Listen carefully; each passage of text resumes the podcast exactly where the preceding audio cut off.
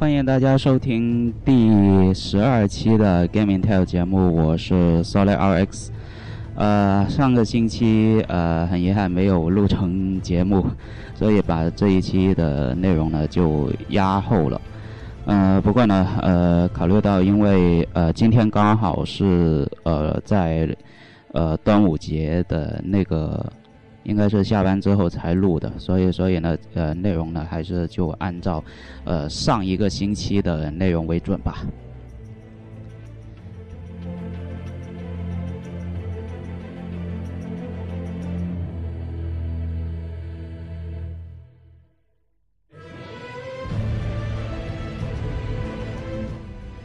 那么，在过去的一个星期里面，究竟呃游戏业界里面发生了哪一些呃事情呢？呃，那么呃在本期的节目当中呢，呃我们依旧还是去呃回顾一下上个呃这一个星期的呃一些游戏业界的新闻。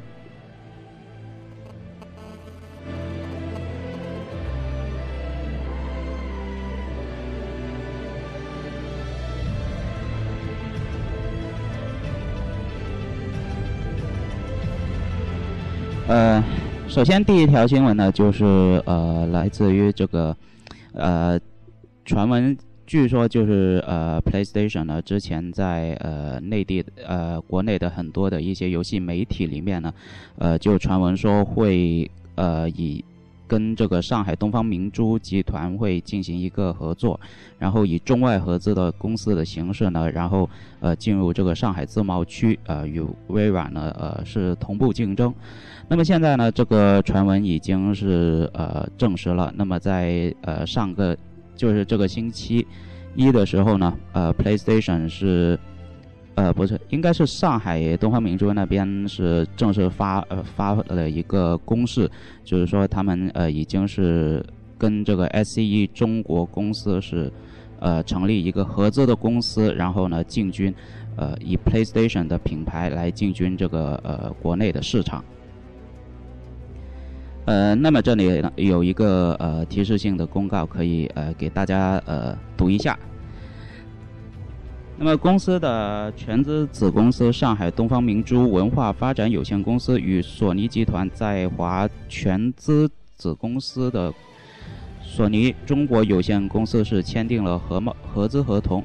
在中国上海自由贸易试验区共同出资设立合资公司，负责生产营销索尼集团旗下的索尼电脑娱乐公司的 PlayStation 硬件、软件及提供相关服务的在华业务。上海东方明珠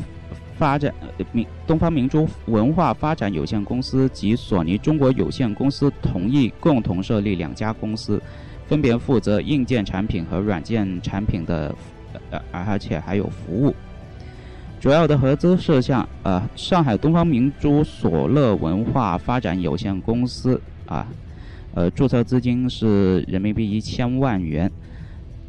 但是呢，呃，在那个投资金额方面呢，呃，上海东方明珠文化发展有限公司是呃五百一十万元的人民币，而索尼中国方面呢，则是投呃四百九十万元的人民币，啊，也就是说，呃，上海是上海东方文化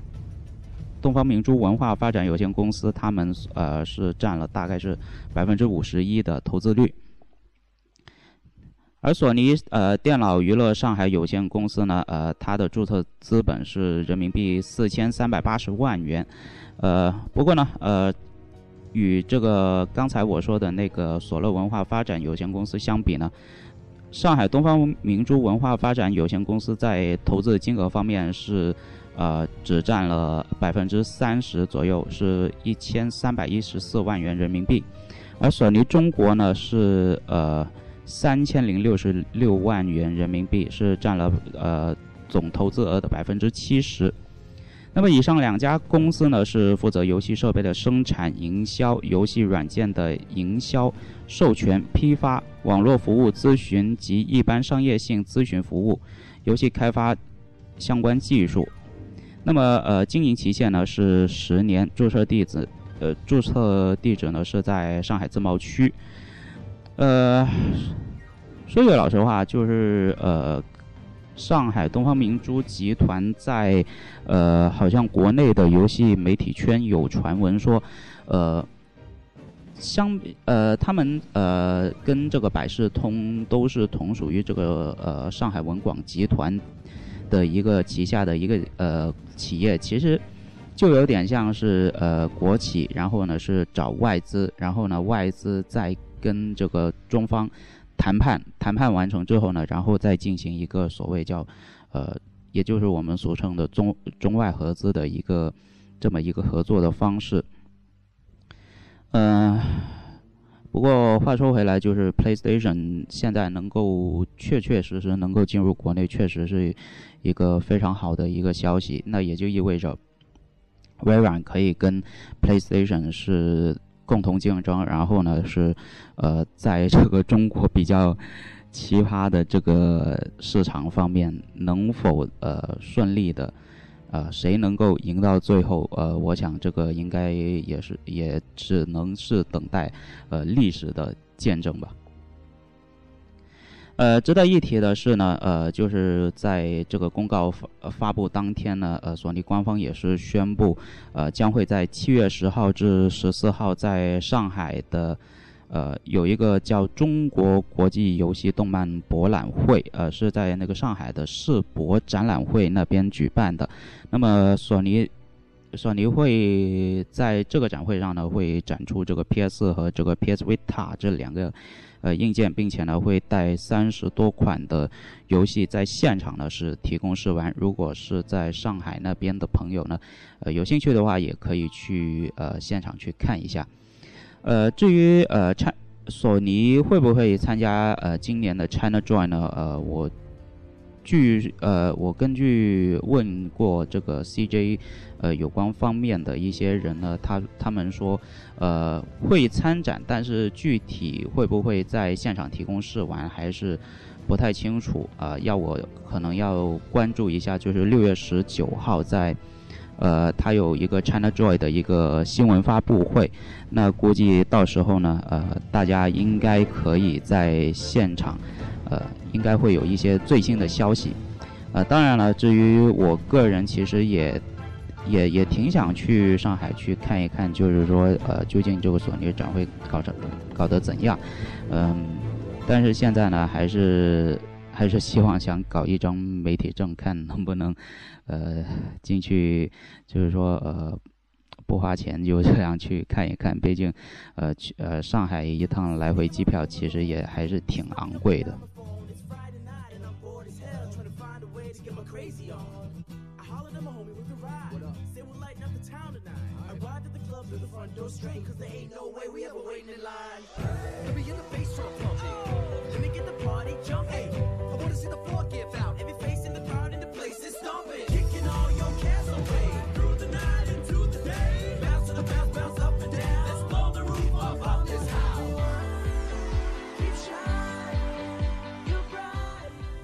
那么第二条新闻呢，就应该可能是今天就已经，呃，我相信非法的玩家应该已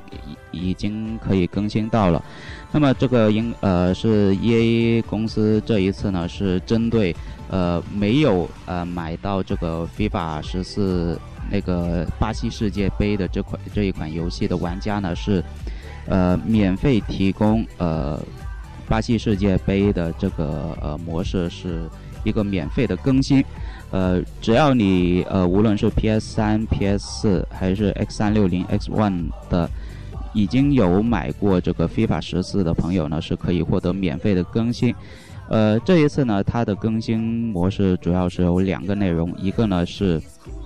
这个呃，在 Kick Up 的模式，也就是普通的开局模式里面，是可以使用呃巴西世界杯的三十二支国家队啊，而且还外加这个。呃，这一次世界杯的专用用球，呃，巴祖卡，还有另外一个决赛的呃主体育场地。而至于呃另外一个模式呢，则是来自于 FIFA 的这个 Ultimate Team 的一个线上呃游戏的模式。这个呢，呃，玩家是可以购买额外购买这个 UT 模式里面的这个呃世界杯的球员卡来进行呃就是组队呃组成一支呃属于你自自己的梦之队，然后上网呃跟别人进行对战。这个 UT 的模式呢，呃可以说是 EA 目前这个呃资金的一个收入来源。据说好像呃每一年 FIFA 的这个单是。不说销量方面吧，就从这个 Ultimate Team 这个模式里面，已经是收，呃，收入了这个两亿美金，呃，非常巨大的一个销售额，而且这个销售额还，呃，而且它这个 Ultimate Team 的这个模式呢，它还，呃，还有这除了这个家用机之外呢，还有这个移动平台，就是 iOS 啊，呃，WinPhone 啊，还有安卓这三个移动平台的，是呃总体的收入。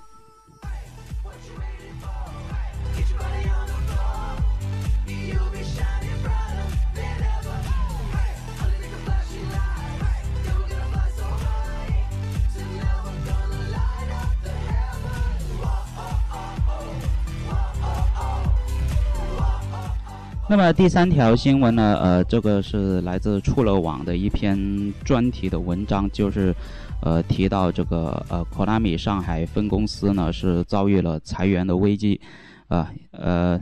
自2010年开始呢，Konami 上海分公司试图以各式各样的方法解除与旗下员工的劳动合同，而在这一行为的背后呢，则是 Konami 上海近年来低迷的业绩。对中国市场的摇摆和一系列的并不复杂但足够令人迷惑的办公室斗争。那么话说，呃，科纳米上海分公司其实是非常早成立的，是在两千年的时候，而且当时呃，UCG 呃还去特意去上海呃进行了一个呃非常详细的报道，而且据说呃上海分公司开业当天。小岛秀夫有来过现场剪彩，哈，呃，当然了，这个呃，我相信如果当年如果你是 UCG 的忠实读者的话，应该会呃对这个东西也是非常的清楚。早期呢，呃上呃科纳米上海的业务呢总呃是以制作总公司的游戏外包为主，也涉足过一些呃手机游戏在功能机上的汉化和移植，也就是呃。那个时候还没有像现在那样手游什么有客户端之类的，都是以这个 Web 网页游戏为主。那么在二零零一年的时候呢，由原来呃原任财务总监的一位姓陈的女士呢，是开始出任了，呃她呃其这个 Konami 上海分部的总经理。但由于她在管理专业事务方面是外行，而且尤其是在跟员工交流。呃，方面是非常的缺乏，而且不懂游戏，怕说多了会出错。一般呢都是以复述的方式呢勉强向员工传达信息，再加上后期与总总部公司之间的合作存在着意见分歧，但是呢管理上呢却是放任自流，呃，所以呢呃发生这种事情就是很很无辜的就无缘无故的就被裁员了。就有一些，呃，为之奋斗了十几年的员工，就就在这不知不觉当中呢。现在，呃，康纳美上海也是处于一个分崩离析的状态。当然了，这一方面其实，呃，当中也有康纳美总公司一方面的原因，因为现在康纳美现在的这种，呃，在海外拓展的业务呢，也是非常的，呃，贫乏。话说，考纳米这家公司其实到现在为止，与游戏相关的业业务真的是越来越少。尤其是现在，虽然虽然说他们在往年在 Facebook 上面也是力推一些呃网页游戏，还有在日本地区主推一些呃手机游戏，但是呢，效果也不是太明显。而且呢，呃，一些日本游戏。他们的在日本地区发售的一些手游游戏来到中国之后呢，又发现又出现一些水土不服的现象，这个是很正常的。所以，所以现在 Konami 上海分部现在面临这样的一个尴尬状况，我想，对于呃可能一些不太懂玩家可能不太关心，但是可能对于一些呃内部的一些老员工来说，真的是非常的心痛。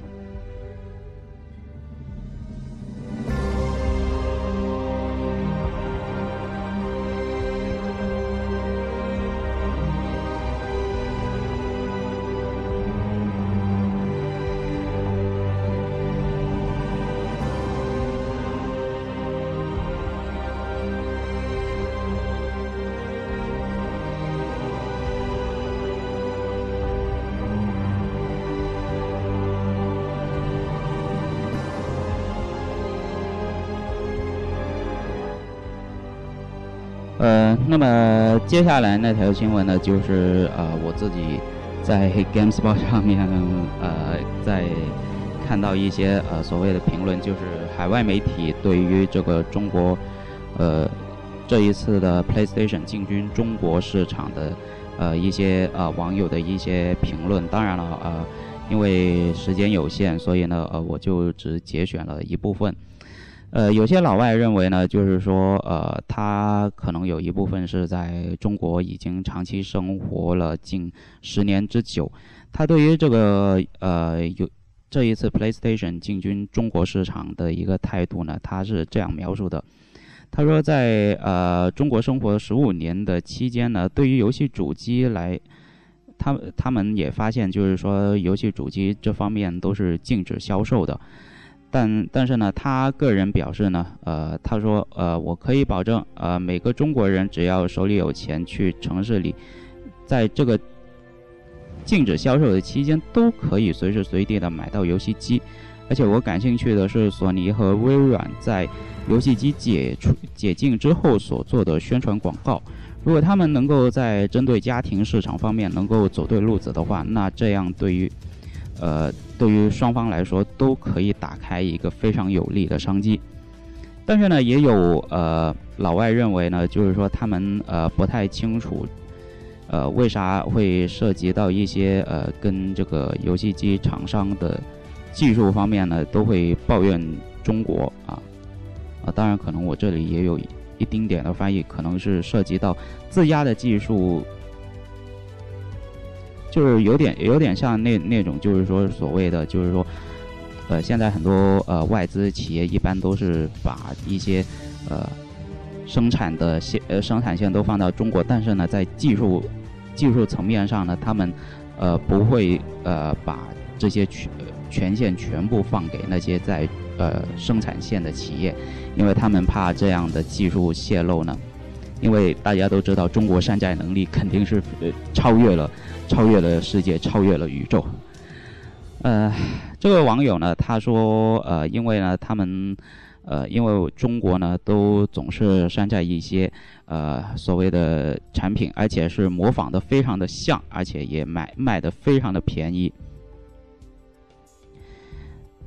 但是呢，呃，他认为啊，这个呃，中国在针对知识产权和专利保护法律存在漏洞，以至于他们有勇气去做一些，呃，没有诚信的买卖。呃，我感觉，呃，到微软在宣布把 X One 啊往中国销售的时候呢，很有可能是因为呃某某某啊，这里我就因为是敏感词，某某某。的一个孩子呢，说想要真正的游戏机，所以才有这个游戏机解禁的这个这个东西。其实我当然了，网友网友最后的那个提问还是挺搞笑，就是说，呃，其实他也想问一下中国玩家，呃，可不可以玩到这个呃现在最新出来的这个德军总部？其实还嗯，不过话说回来，这个德军总部。盗版也有四十七个 G，你叫那些玩家怎么下载呢？当然了，这只是开个玩笑。其实，而且我想销售渠道，无论无论是，我想我想无论是主机版还是 PC 版，其实都都还是能够买到，只不过是不能光明正大的买而已。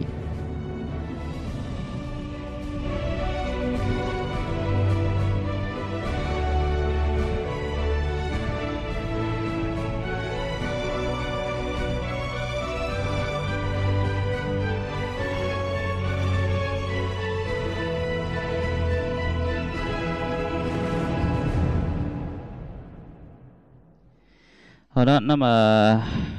下一条新闻啊，这个话说啊，Battlefield 4啊，战地风云四啊，bug 满天飞。呃，话说 DICE 的员工至今依旧还是要为这个去年的 Battlefield 4呃负责到底。呃，不过呢，呃，话说 EA 肯定是呃面对这个 COD 现在出了一个 Advanced Warfare 啊，未来战争现在。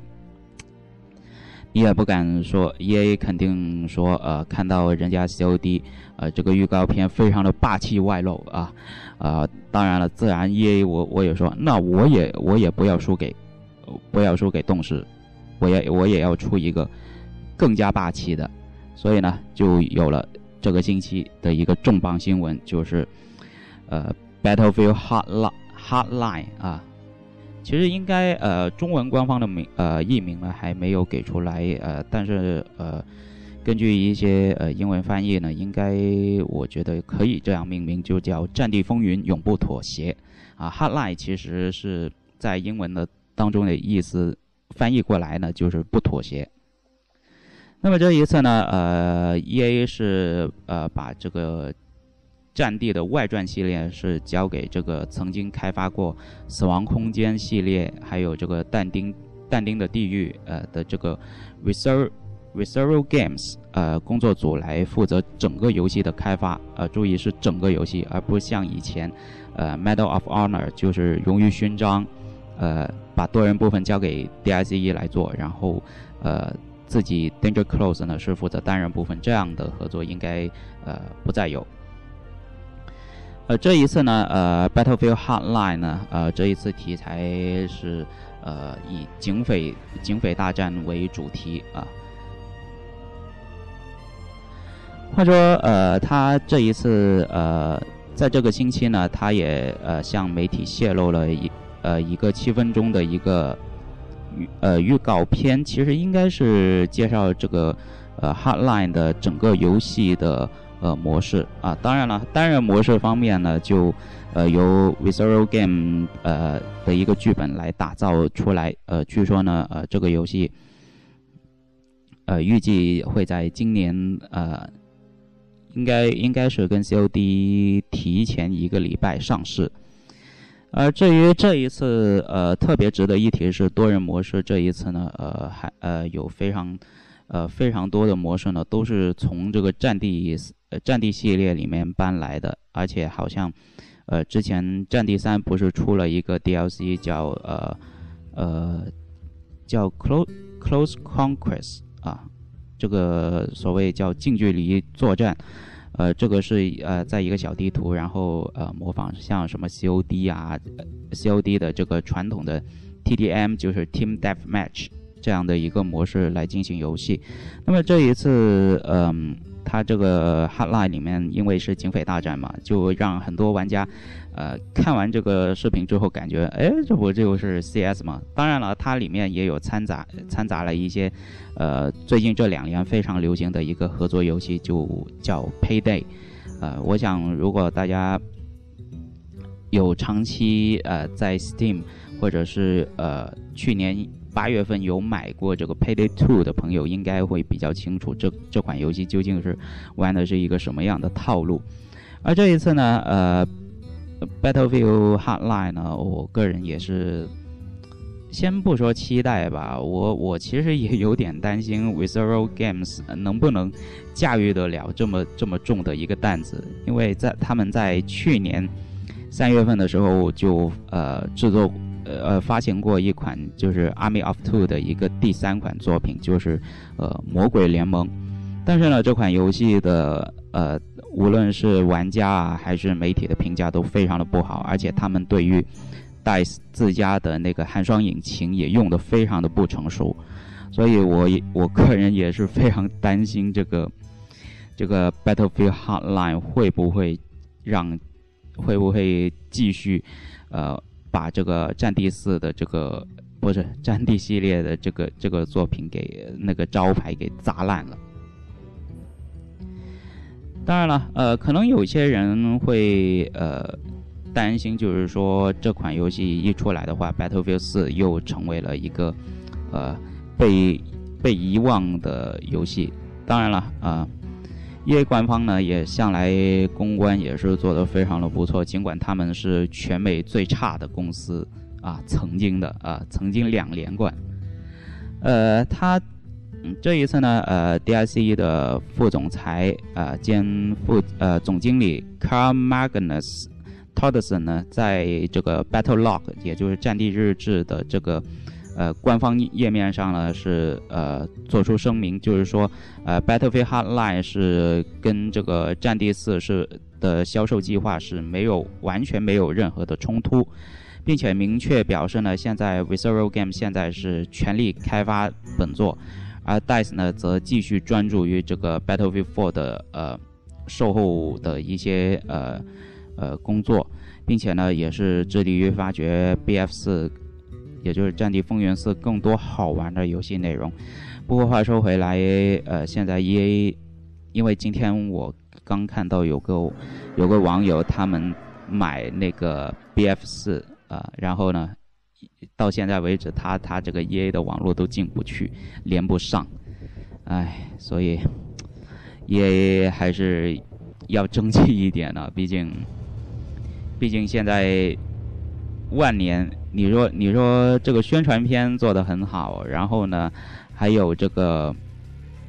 这个游戏本身也卖的很很不错，但是呢，在游戏的体验方面呢，确实是差了一大截，真的。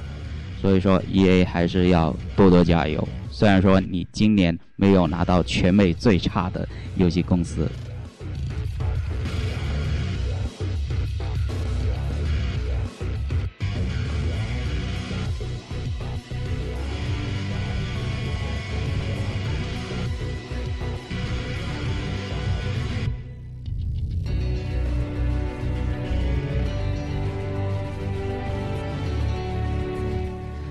那么接下来，呃，这条新闻呢，就是跟 Ubisoft 啊，这两条新闻也是跟 Ubisoft 有点关系。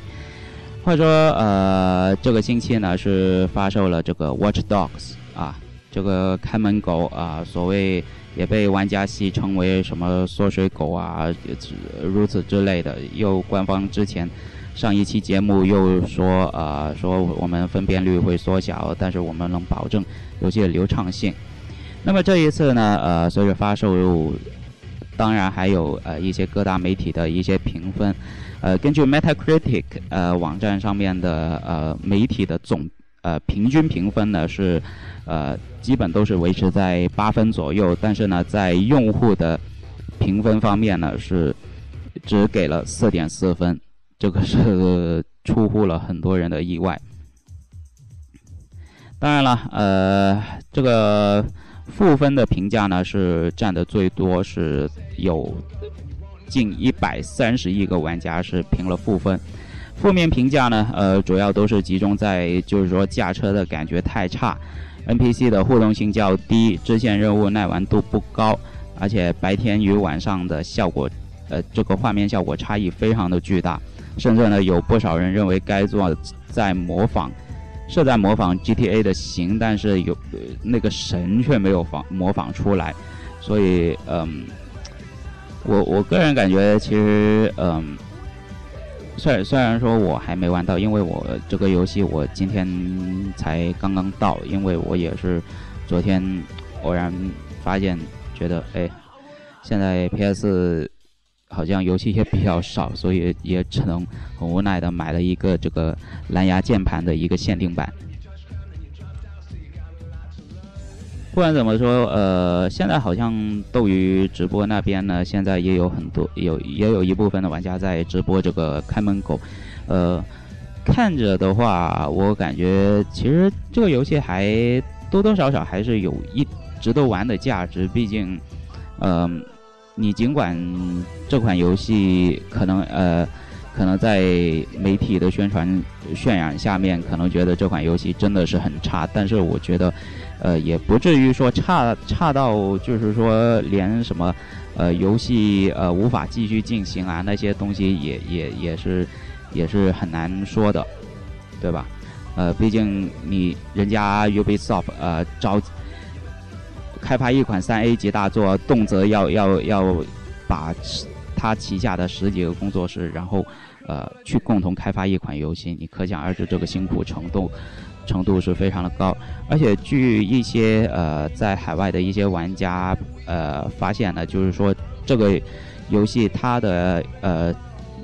他把这个芝加芝加哥的一些呃城市的地标都放在了游戏当中，而且是作为一个呃隐藏的收集要素啊，总共是有一百个地方，而且据那些玩家呃就是说。在游戏当中，呃，再对照一下这个芝加哥地标的一些呃现实的真实的照片呢，呃，还原度是非常的高。当然了，也有一部分可能是为了避免，呃，就是说侵犯版权的嫌疑呢，所以他们也是做了一些呃一些比较和谐的一些处理。呃，那不管怎么说，我今晚可能要呃 试一试这个 Watch Dog 啊，呃，当然了，这个是英文版的，中文版呢要等六月二十四号。但是对于我这种就是说，呃，我也是对英文还还是稍稍懂一点的玩家来说，买个英文版也没什么，就算没有呃中文也没有什么问题，买个英文版就当是学英文算了。当然了，呃，其中呃，Steam 的有个玩家的评论也是非常搞笑。他说，呃，玩了八个小时，然后呃，他没有发现一条狗，而且还说这个游戏名非常容易误导人。Watch Dogs 居然没有 Dogs，哎呀，笑死我了。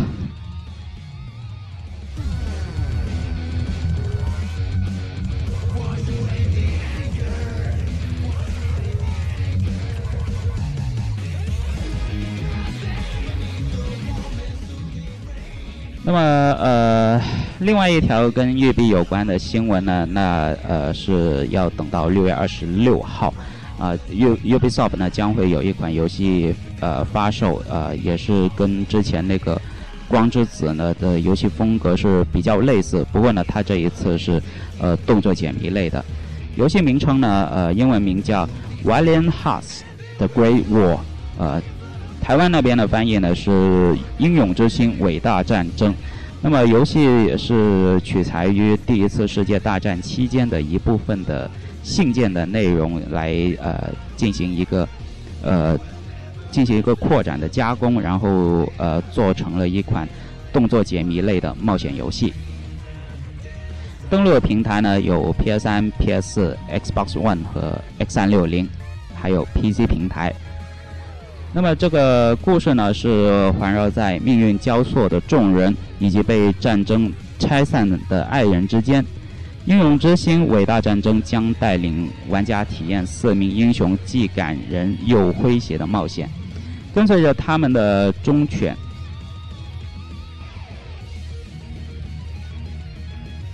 啊，不好意思哈，呃。跟随着他们与忠心的犬只伙伴一同突破世界大战所带来的血腥战役与痛苦，所有的主要角色都将被命运相连在一起。而当他们互相协助对方，保留最后一丝人性光辉，不被这场恐怖战争吞噬之时，友情、爱情、牺牲以及悲剧却逐渐发生在他们的身上。这款游戏呢，呃，是由 Ubisoft 的蒙彼利埃工作室一组小型团队开发制作。他们过去曾经参与过像这个，呃，微软的 Fable、呃，神鬼预言、啊，雷曼起源，还有这个雷曼传奇等备受赞誉的作品的制作。运用了呃 Ubit Art 框架引擎，呈现游戏中所看到的漫画风格，带来丰富的色彩和战时情景。Ubisoft 表示。英勇之心：伟大战争虽然选择了西元一九一四年至一九一八年间的第一次世界大战为背景，但本作并不是一部战争游戏，而专而将专注于在人性刻画上。玩家在游戏中将呃不会有一些像开枪啊或者是杀人的一些呃呃动作，而是结合了解谜呃和动作要素，带来一段既感人又有趣的军事旅行。不同的主角也将各自拥有独特的角色设定与故事剧情。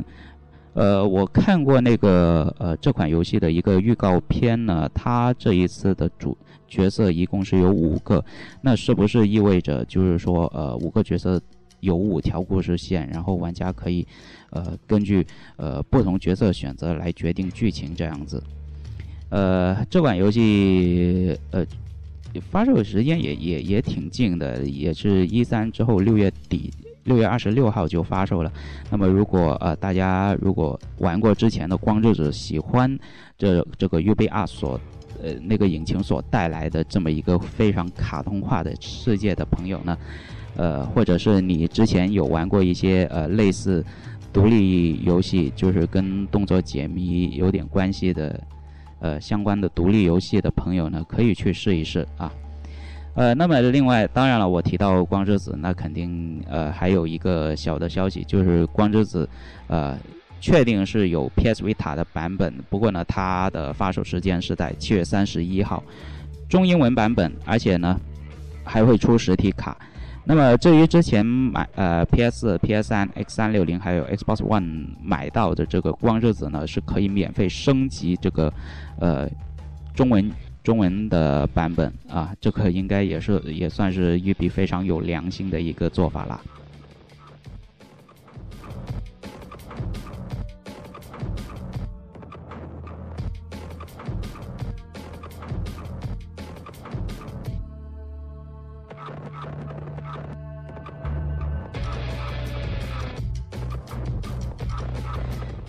接下来的一条新闻呢，就是跟呃 E A 呃。在今年呃年初的时候呢，有一呃我看到很有一部分的淘宝淘宝的那些呃卖游戏的朋友呢，他们是呃提前是放了一个预定，就是说呃《植物大战僵尸》将会有 PS 的版本，而且会在六月三号发售。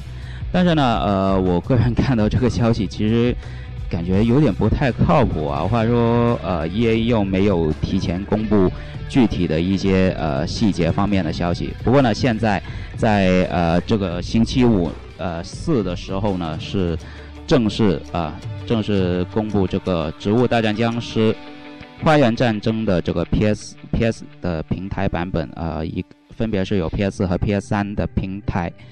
值得值得一提的是呢，呃，它这一次是确定在八月十九号发售。那么。这一次，呃，把之前的 X One 的那个版本的一些所有的元素都将会在呃 PS 和 PS 三版本当中保留，而且呢，呃，PS Vita 也是呃那个远程遥控也是游玩的方式也是支持的。那么，而且还包含了两个 DLC，还有一个独特的 BOSS 模式。那么，呃，喜欢喜欢这款游戏的朋友肯定就不要错过了。话说，我之前也看过这个 X One 版本的一些呃直播啊，我看看过，哎，这个游戏还是挺有趣，就是有点类似于这个《军团要塞二》，而且呢，游戏的扩展性也是非常的强，而且也融入了一些战地战地系列的一些要素。呃，当然了，我也希望呃 E A 到时候这个系列能那个那个服务器方面能够给点力啊。呃，至于会不会有中文版呢？我觉得我个人感觉也比较悬，毕竟呃，《植物大战僵尸》目前唯一有的中文的版本是由上海宝开那边开发，而且上海宝开他们的那边的开发权应该可能会相对会比较大，但是可能对于汉化游戏这方面，可能他们也可能不屑一顾吧。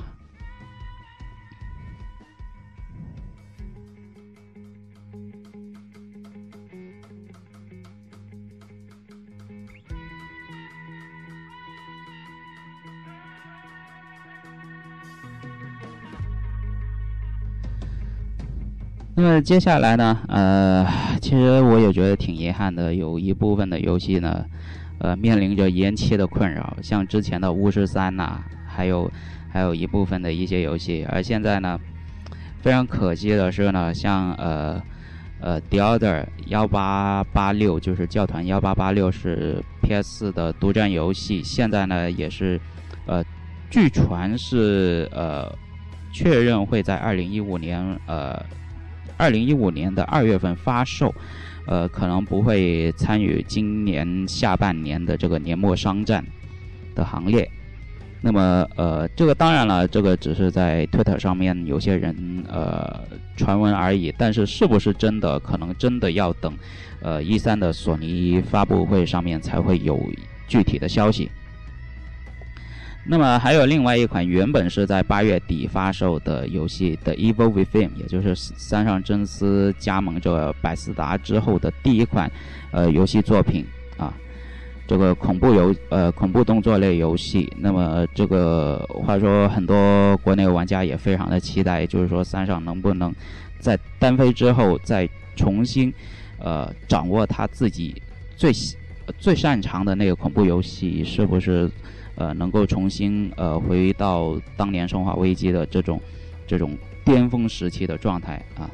不过呢，很遗憾的是，这款游戏为了提高呃所谓的游戏品质呢，延期到万圣节期间，也就是十月二十一号啊。不过话说，呃，万圣节应该是十月三十一号左右吧，因为按照。这边的传统应该是可能是十月的最后一个星期四才算是万圣节，呃，但是这个期间呢，肯定是像什么一些恐怖电影啊、恐怖游戏会卖的比较好一点，呃，不知道是不是因为出于这样的一个原因，才呃故意把这款游戏是进行进行了延期的处理。另外呢，还有一个可能国内玩家比较少见的这个 Steam Machine，呃，这个。或者说，Steam 自压出的那个游戏硬件平台，那么这一次呢，呃，确认是今年不会有发呃销售的计划，将会是延期到二零一五年。那么话说，Steam Machine 这个东西呢，其实应该是早在去年的时候呢，是去年年底的时候呢，是进行过一次所谓叫做内部测试，呃，会呃发放了一百在北美地区呃全球地区。应该好像是北美地区吧，就发放了一百台这个 Steam Machine 的这个原型机，呃，来呃供给一些测试玩家进行测试，然后呃，并且呢是呃提供一些反馈的信息给 One 公司那边呃进行一个修改。那么从呃目前呃众多的一些玩家评价，就是说呃 Steam 这个 Steam Machine 还有很多不太完善的地方啊。呃，具体是哪些不太完善呢？这个他们也没有太明确的说出来。其实湾柳公司，呃，他们自从呃从零四年建立这个 Steam 这个数字销售平台之后呢，一直都是湾柳公司的主要的收入来源。你看，从最近几年。打折的游戏几乎几乎是我感觉是每到一个月份一开始就可以可以进行一个所谓的促销优惠，呃，甚至我觉得我我记得好像一二年和一三年的时候，就是呃每逢七月呃到呃七月份就是七八月暑假期间的时候呢，打折那个那段时间是非常非常的厉害。呃，不过当然了，像我之前几期有新闻有提到说，就是说一般打折的游戏买回来之后呢，基本上都没玩过几遍。所以，所以话说回来，当然也有一些弯柳的死忠的玩家都希望，呃，弯柳能够重新做回一些游戏来回馈玩家啊。呃，不过我想按照现在 Steam 这么强劲的势头，我想 Get Well 这个胖子。我想，应该他不会再考虑这些事情了。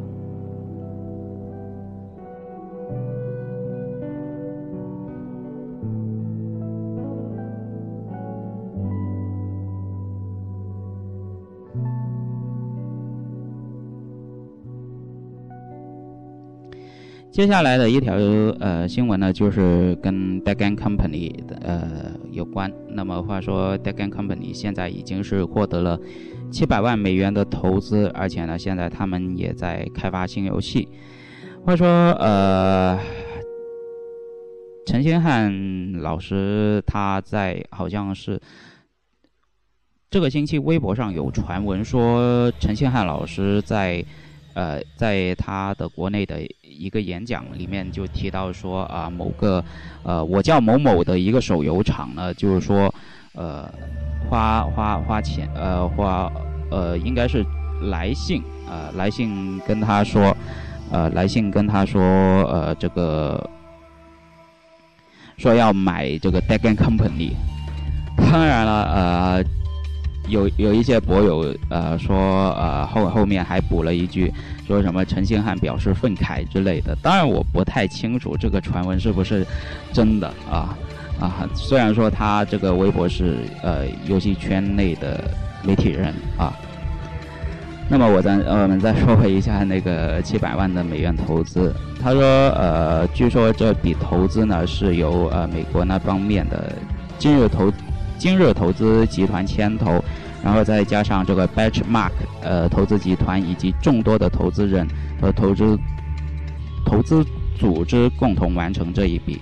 七百万美元的资金，而且呢，同时在官方通告上还宣布了制作组正在着手新游戏的开发。那么呃，话说今年 E 三，我估计很难会看到陈星汉会带来一些什么样东西。虽然说现在。带干 company 已经是跟索尼是，呃，合同已经到期了。基本上他们现在可能会针对多平台方面会开发一些游戏。呃，至于呃陈先生会会给出一交出给玩家交出一副怎样的答卷呢？我想应该可能要等到明年的 E 三才会有一个结果了。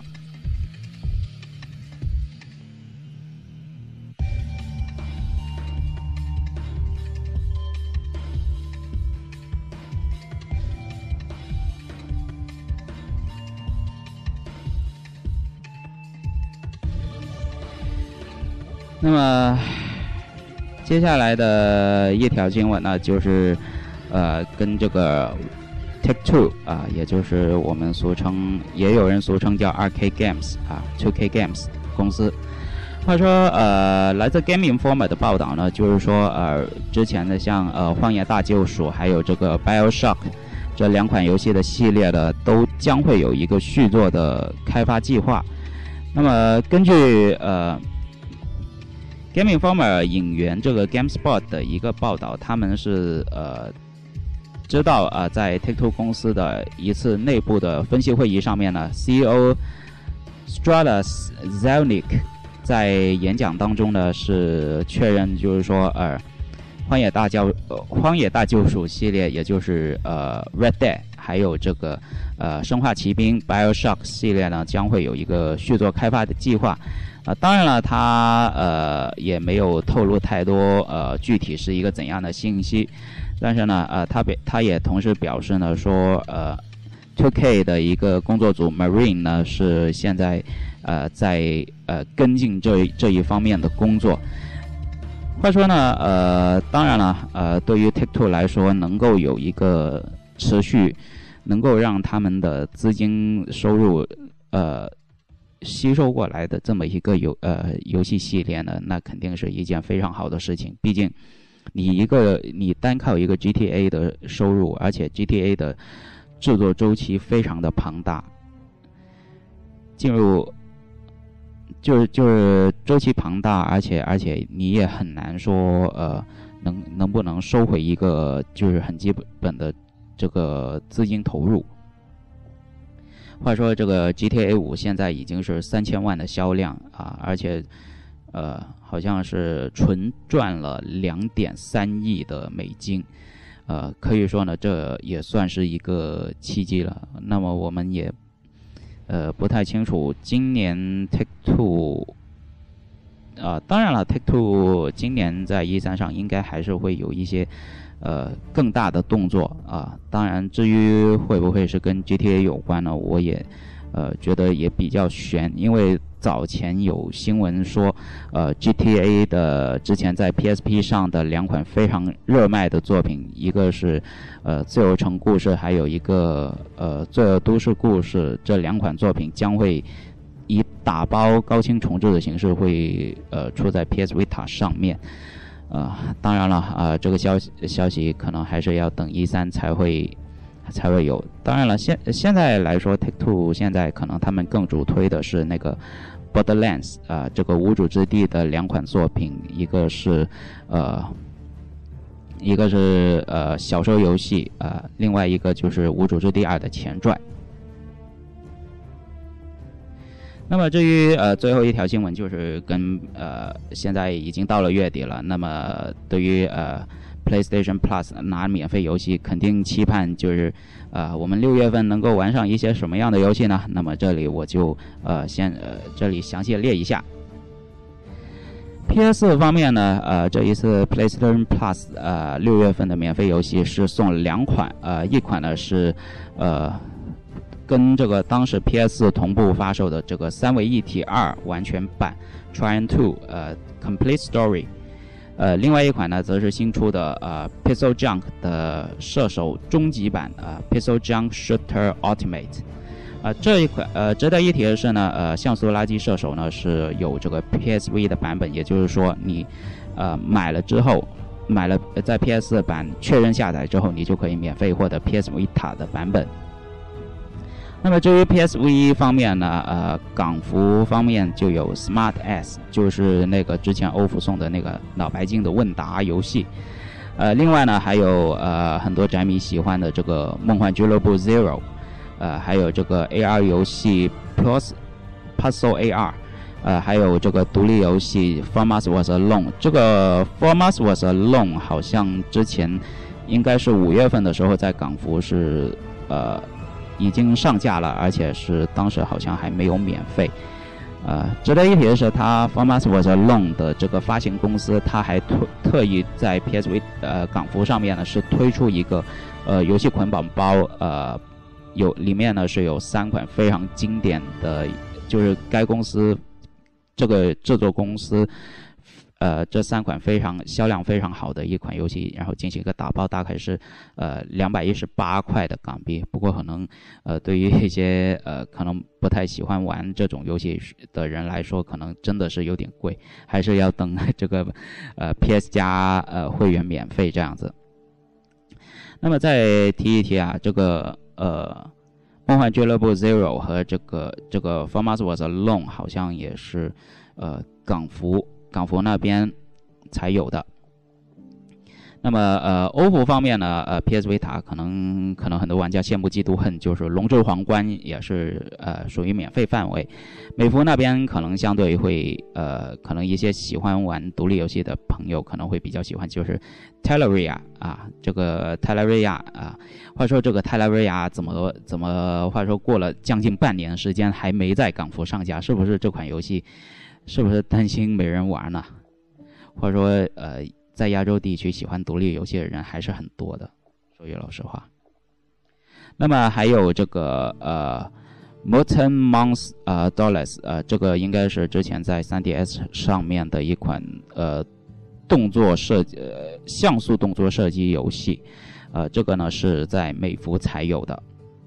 欧服还有一个 Surge Dollars，呃，这个不太清楚是什么游戏。另外呢，呃，这个之前港服免费的这个孤独的幸存者，啊，在这一次呢是转到了欧服，呃，开始免费，啊。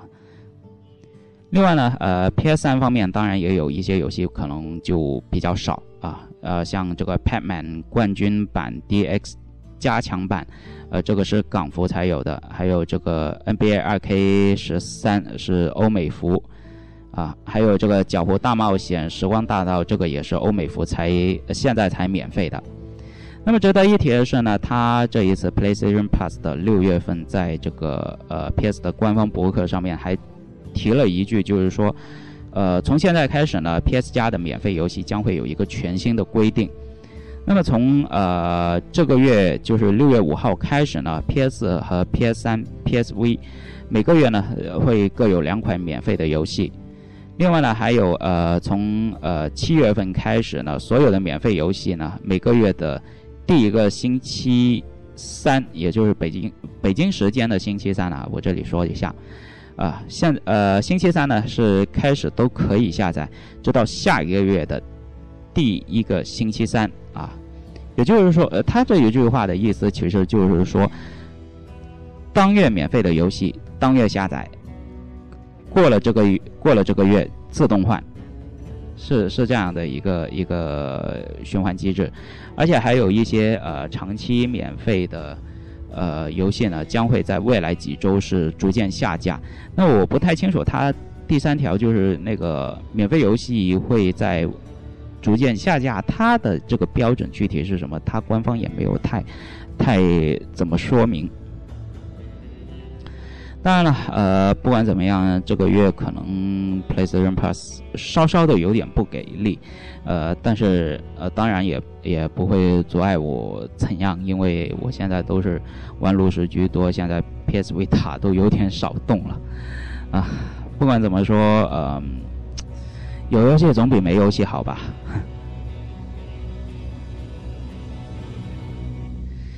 好了，那么这一期的节目呢，呃，就到这里就结束了。那么下一期的节目呢，将会是，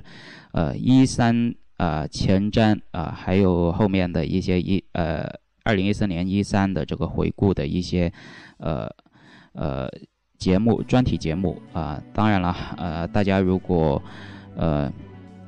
想关注我的微博的话，可以，大家可以上新浪啊。新浪搜索这个，呃，Game Intel 啊，G A M E I N T E L 啊，这个是呃节目的官方微博啊。当然了，我在上面也会呃转一下我的我的内容啊，我发我转发的一些内容，大家然后就可以搜到我的播呃微博。呃，至于 Game Intel 的收听方式呢，就有荔枝 FM，还有这个苹果 Podcast。呃，之前这个新浪音乐人呢，因为首先我一直都觉得新浪音乐人的这个上传机制实在是有点太蛋疼，不知道是不是他那个上传机制有点就是每一次上传之后呢，转码转码失败这样的一个 呃恶性循环，所以现在我我也考虑说，呃，以后节目可能不在新浪音乐人那边上上架了，可能大家。更喜欢在线收听，可能希望去呃像荔枝 FM 这样的一些平台，呃，然后上架。就之前呃，我有一条微博说，那个百度也也搞了一个类似荔枝 FM 的这样的一个播客的平台。当时我也说，我也想尝试去申请，因为当时呃那个呃百度的这个播客平台那边发条消息说邀请我过去，但是。后面注册的那那个环节当中就卡住了，啊，这个也让我，我也觉得很无奈。话说话说，这个敏感词这个东西是不是真的？大家都是不是有点有点神经神经质了？哎，对，呃，晦气的话就少说一点了哈，啊，那么嗯，端午节过后呢？一三这一整年，或者是说决定了这些厂商下半年的整个，或者是明年的一些游戏业界的整个呃市场的变化呢，都将会在下下个星期这几天，然后呈现给所有全球的玩家啊。当然了，这个我们 gaming 呃，我 g 呃这个虽然说是一个小的播客。但是我想，我的能力应该应该还是能够为大家带来一些呃一三呃这样的一些小小的报道。虽然说我我也是在呃网上关注，呃不管怎样呃大家呃还是呃期待一下一三我们能够看到有多少的惊喜啊，或者说这个 PlayStation 今年在呃整个美国的。四十三家的影院呢是包场啊，在当天微软呃不是那个 PlayStation 发布会当天呢是呃免费观看，而且这个消息一出来了，一个小时之后，这个所有的影院已经是完全爆满了啊。当然了，呃，不管怎么说，呃，也希望就是说所有的玩家能够呃对呃。我这个小小微博，呃，这个播客能够给予更大的支持啊，也非常感谢，呃，非常感谢所有的听众啊，呃，那么我们呃在下一期的节目一三前瞻专题节目再见。